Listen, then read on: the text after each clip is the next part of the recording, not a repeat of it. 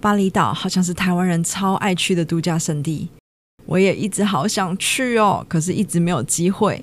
每次看到别人去巴厘岛美丽的照片和影片，我就只有羡慕、嫉妒、恨的份啊！我今天要说的事件，虽然主角们都来自美国，但是事件却是发生在他们到了巴厘岛之后。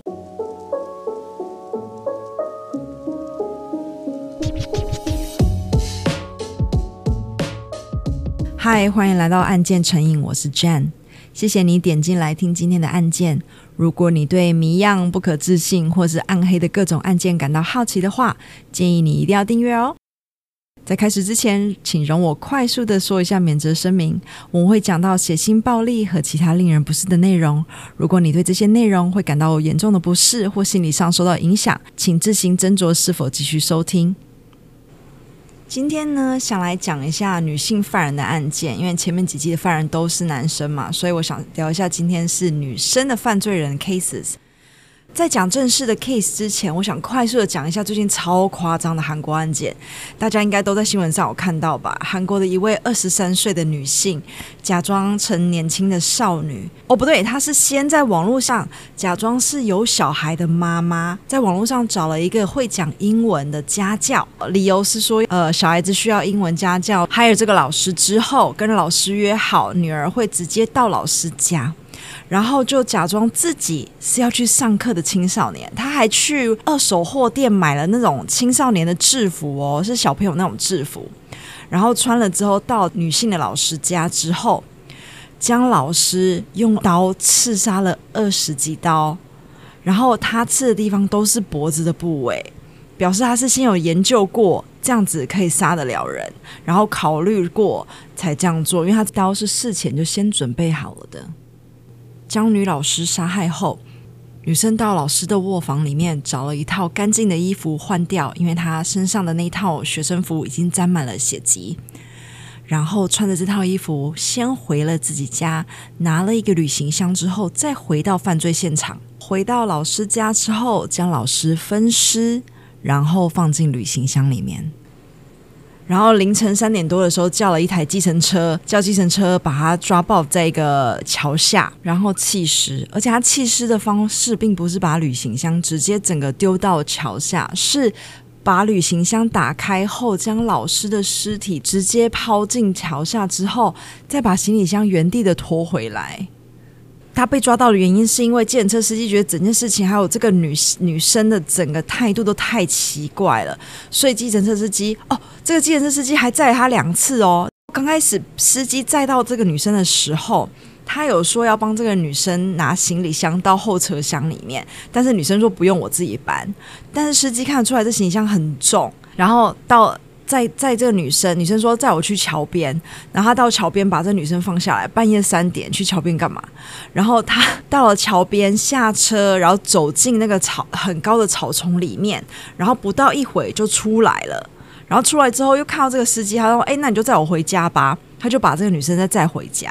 可是这这个司机后面就觉得：“哎，怎么那么奇怪？因为刚刚那个行李箱很重啊。”可是到了桥下回来之后，这个行李箱突然变得非常的轻的感觉，就好像里面的东西被倒掉了。所以这个司机就觉得太怪了，到最后就报了警。然后报了警，带警察到桥下的附近之后，警察搜索之后，就发现了这个被分尸的女性尸体。因为韩国的 CCTV 非常的发达嘛，到处都是录像摄影机。以见车司机的叙述，然后找到了这个凶手，不到五个小时就找到了。犯人是目前二十三岁的女子郑有珍，被警方逮捕后，她的杀人的理由是：我只是好奇杀人是什么感觉啊。真的是防人之心不可无哎，什么人都有。人家好好的当英文家教，你没事去 target 人家是怎样啊？我快速查询了一下，我发现这个女生郑有珍，她的背景其实也是非常的特别。所以我想说，改天有机会的话，我从头整理这个 case 说给大家听。只是因为我我刚刚好在录我今天要讲的正式 case 的时候，刚好看到这个新闻，我就觉得一定要来快速的讲一下。我今天要讲的事件也刚好跟旅行箱有关。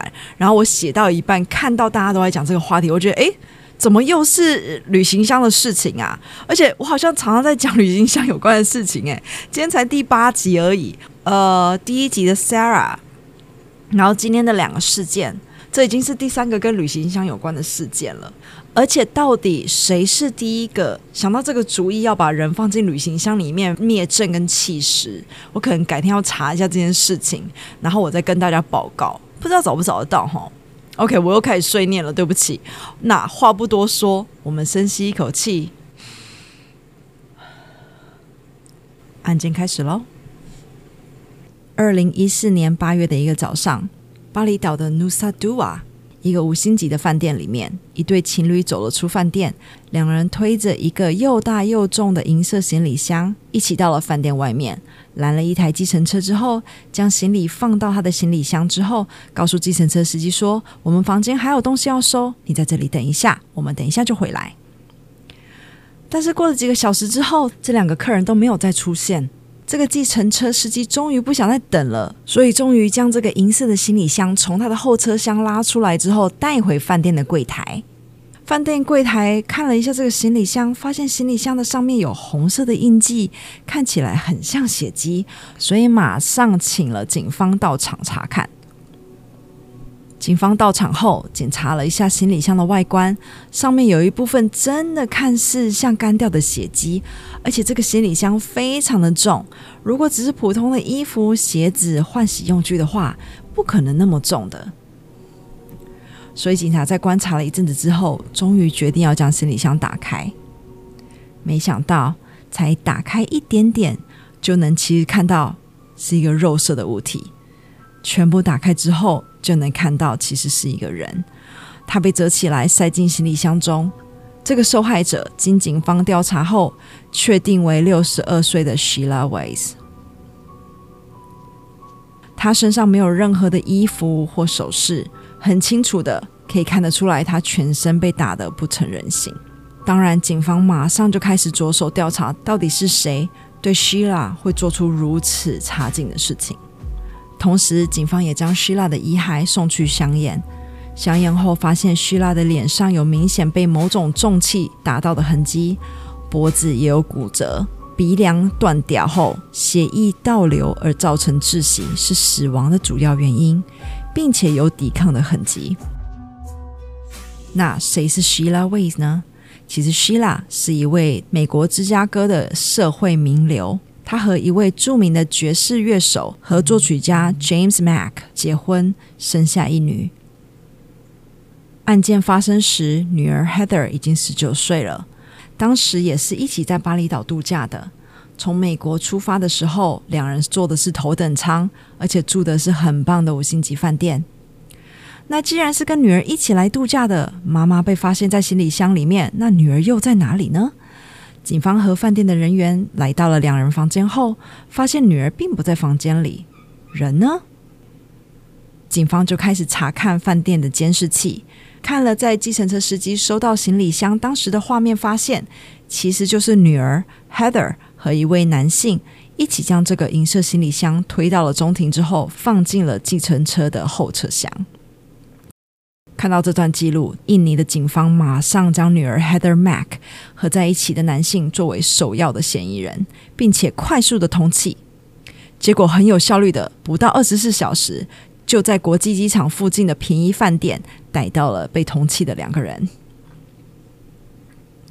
被抓的两个人刚开始并没有提供任何的讯息，后来 Heather 说。妈妈希拉是被强盗者杀害，但是他们两个人很幸运的可以趁机逃走，所以才活着。但警察并没有花太多的时间来审问这两个人，两个人就招认了自己其实就是杀害希拉的凶手。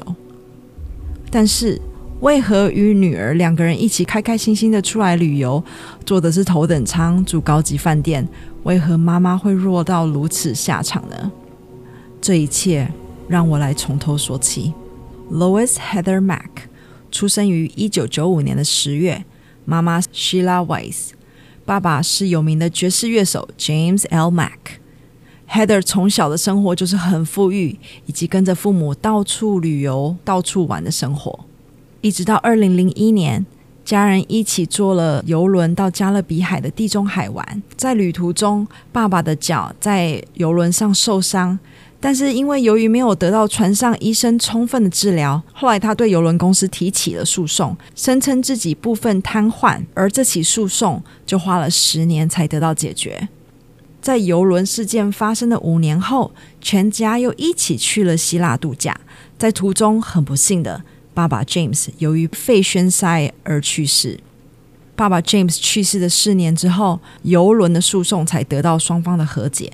希腊得到了三十几万美金的胜诉金，加上 James 所遗留下来的房子和遗产，有美金五十万元多。在这之后，希腊和女儿 Heather 就一直过着不错的生活，但也由于父亲的去世，又有可能是青春期的关系，Heather 和妈妈的冲突也越来越大。据报道，当地的警方曾八十六次接到希腊和女儿 Heather 家窃盗和家庭暴力的报案，所有的案件都与母女之间的家庭事件有关。比方说，二零一零年，Heather 和妈妈不知道为什么事情而吵得非常的凶，Heather 用拳头打了母亲已经骨折的脚踝，事后还被妈妈指控盗窃了自己的一千美金。而在这些冲突发生的期间，Heather 在高中的时候认识了自己的现任男友 Tommy Schaefer，他大 Heather 两岁，是在同一所高中就读，而妈妈却不认定这一对恋人的关系。还因为要将两人分开，把原本和 James 一起住的房子卖掉之后，搬到了芝加哥的市中心，希望距离可以让两人分手，但是却没有成功。隔了一年，Heather 为了阻止母亲拨打九一一，可能两人又在吵架了，拔掉了电话线，还不知道怎么了，害得母亲的手臂骨折。我觉得这个 Heather 真的是有一点暴力耶。又过了两年，二零一二年，Heather 咬了母亲 Shila，留下了淤青，但母亲拒绝让警察拍照存证，应该也是想到女儿的未来可能会因此受到影响，而不想留下任何自己被伤害的证据。但是，尽管妈妈再怎么不认同 Heather 和 Tommy 的交往，Heather 还是怀上了 Tommy 的孩子。据 Heather 的律师称，Heather 在母亲的逼迫下进行过两次的流产手术，而事发当时，Sheila 也正在说服女儿进行第三次的流产手术。是的，当时 Heather 又怀疑自己又怀上了 Tommy 的孩子，并且告诉了母亲 Sheila。两人出发到巴厘岛之前，已经让 Heather 做了抽血，所以其实母女在旅游的当时也正在等待验孕的结果出炉。而妈妈不知道的是，其实，在母女两人前往巴厘岛前，女儿 Heather 就已经偷了妈妈的信用卡，偷刷了一张也是前往巴厘岛的商务舱机票给自己的男友 Tommy。在饭店的监视器里被拍到，并且和 Heather 一起被抓的男性。正是 Heather 四年的男朋友 Tommy Schaefer。Tommy 被抓时声称，他飞去巴厘岛其实是为了和 Heather 一起告诉妈妈他们又怀孕的消息，但是后来被推翻，这个其实是个谎言。事发的前一晚，饭店的监视器拍到母女两人在饭店的大堂里面发生争执，然后一起回到房间。按照 Heather 和 Tommy 两人的供词，回到饭店后。Tommy 就在房间里用金属的水果盘将妈妈 Sheila 打死，随后 Heather 和 Tommy 两人将妈妈的尸体塞进了行李箱之中，之后才有两人将行李箱推到饭店外和计程车的一切画面。可想而知，两人并没有像当时和计程车司机说的会回来，而是马上逃之夭夭了。当然，我们已经知道两人最后是在机场附近的汽车旅馆里面被警方逮捕。Heather 当时说，一切都是 Tommy 做的，还说 Tommy 想把他妈妈留在房间内就逃逸，但是自己舍不得母亲被留在那里，所以才将母亲放进行李箱里面。这什么跟什么啊？你舍得妈妈被男友打死，却舍不得妈妈被遗留在房间里面。然后 Heather 又继续说了：“我们用胶带把它包起来，然后放进行李箱，再把它带到外面的车上。”但是当我们拒绝让司机帮忙把旅行箱放在他的车后座的时候，他开始怀疑，他认为这是毒品，想打开行李箱，所以我们才离开跑掉的。最后，因为证据会说话，Heather 因谋杀罪在印尼被审理，并且定罪判处十年监禁；而男友 Tommy 则是因为谋杀的执行者被判处十八年的无期徒刑。但是这两个星期对妈妈 Sheila 的亲友来说，两个星期都太短了。你以为事情就这样结束了吗？并没有。Heather 坐牢之后，居然在监狱里面活跃了起来。还学了巴厘岛的当地语言和使用谋杀他妈妈的知名度，在监狱里面居然成了风云人物。二零一五年，他在监狱里生下了女儿，名为 Stella，并且和 Heather 在监狱里面生活了两年。Heather 托女儿的福，可以因为女儿要定期看医生而不停进出监狱，而且每次有相机在的时候，Heather 一定会对相机保持微笑。不止如此，她在监狱中还被狱警称为是一位好母亲。所以当时她是真的怀了 Tommy 的孩子。因为在狱中表现优良，Heather 获得了可以用手机和上网的资格，而 Heather 会在网络上 po 一些和自己女儿的日常。二零一七年，女儿两岁的时候，被巴厘岛当地的寄养家庭给收养。又过了一年，二零一八年。Heather 突然用自己的手机在 YouTube 上传了一个令人震惊的影片。影片里，Heather 拍着自己，说出了一番难以理解的供词。Heather 说自己的母亲希拉其实是杀害她父亲 James 的凶手，并声称杀了母亲希拉是为了报复。她在影片里面还说：“我不后悔杀了我的母亲。”虽然父亲去世时的报告显示是因为肺部出现血栓导致死亡，但是 Heather 并不认为。Heather 对着镜头说：“他们说这是肺部血栓，但是我怀疑我的父亲当时其实是患有癌症，他当时并不想去希腊度假。” Heather 又表示：“我并不后悔杀死我的母亲，还承认自己有殴打了 Tommy，并说服 Tommy 帮他处理掉母亲的尸体。”这是事实，所以无论谁看到这一切，都不要恨汤米他是无辜的，我不是。而后，男友汤米接受了采访时说，他对谋杀表达了深深的、毫无保留的悔恨，而且认为自己在情感上受到了 Heather 的操控。Heather YouTube 影片上传了一年后，当又被记者问到这件事情的时候，Heather 又反悔了，说那不是真的，因为 Tommy 在勒索我。所以我编造了这个谎言，他想让我说这一切都是我策划的，这样子的话，他的刑期就会减少。当被问到为什么要对母亲下此毒手时，Heather 说了很多个理由，包括母亲其实是种族歧视者 （racist），说因为 Heather 已经很黑了，所以和 Tommy 生下来的孩子会更黑，因为 Tommy 是美国非裔。Heather 又说，其中一个原因是因为妈妈一直逼自己把孩子拿掉，所以为了报复。才对妈妈下此毒手。还有最后一个原因，便是因为 Heather 觉得妈妈就是杀害爸爸的凶手。但是却有知情人士说，如果妈妈 Sheila 去世的话，Heather 就可以拿到遗产之外的一百五十万信托基金，所以钱才是 Sheila 真正被杀的原因。但 Heather 从未提起这件事，所以无从查证。你又以为事情就这样结束了吗？还是没有。在印尼监狱待了七年以后，二零二一年十月，Heather 因为种种的原因，包括是模范狱友啊，又因为独立日而总统特赦六个月的减刑，而得到了释放。原本 Heather 和印尼当局说，她和女儿想要留下来在印尼生活。但是印尼的移民署很快的就做出了不批准的决定，于是 Heather 和当时已经六岁的女儿 Stella 在 Heather 出狱之后的几天，马上被驱逐出境，飞回了美国芝加哥。根据印尼的血统国籍法，Heather 和 Tommy 的女儿 Stella 虽然是在印尼出生，但还是个美国人。Heather 到美国之后，因共谋和妨碍司法罪，马上在机场就直接被 FBI 逮捕。有这两样的指控，原因是因为他其实早在还没离开美国之前，就已经在策划谋杀母亲了，所以算是在美国的领土上预谋杀人。证据是 FBI 查到了他当时和男友 Tommy 所发送的简讯。二零一七年，Tommy 的表弟也连带的因为提供这对情侣杀人的建议而入狱。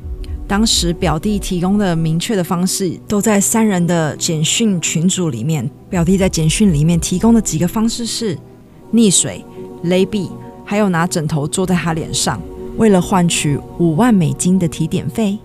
最后被美国判处九年的徒刑。而 Heather 在美国的审判定于二零二三年的七月进行。但更离谱的来了，今年二零二三年的六月。Heather 居然承认了另一项秘密谋杀，他曾经秘密的想杀害另外一个美国公民，而因此根据他的认罪协议条款，他现在要面临的最高处分是二十八年的监禁。目前 Heather Mac 的案子还没有最终的美国结果，但是如果有结果的话，我会再向大家报告。而 Heather 的女儿 Stella 终究还是被政府代为照顾。我没有查到 Stella 现在的状况，但是我希望会是比在监狱里出生还生活了两年之久来的好吧。每个家庭都有本难念的经。哇，我可以讲出这句话，我怎么突然觉得自己好老派？你觉得 Heather 对妈妈下此毒手的最终原因到底是什么呢？真的是因为恨妈妈逼自己把小孩子一直打掉，或者是真的是为了钱而已吗？我最近发现 YouTube Music 下面可以留言了。如果是因为这是 Podcast，所以在 YouTube Music 上面可以找得到。大家如果要留言的话，可以在那边留言，那边应该是我会最常看的地方。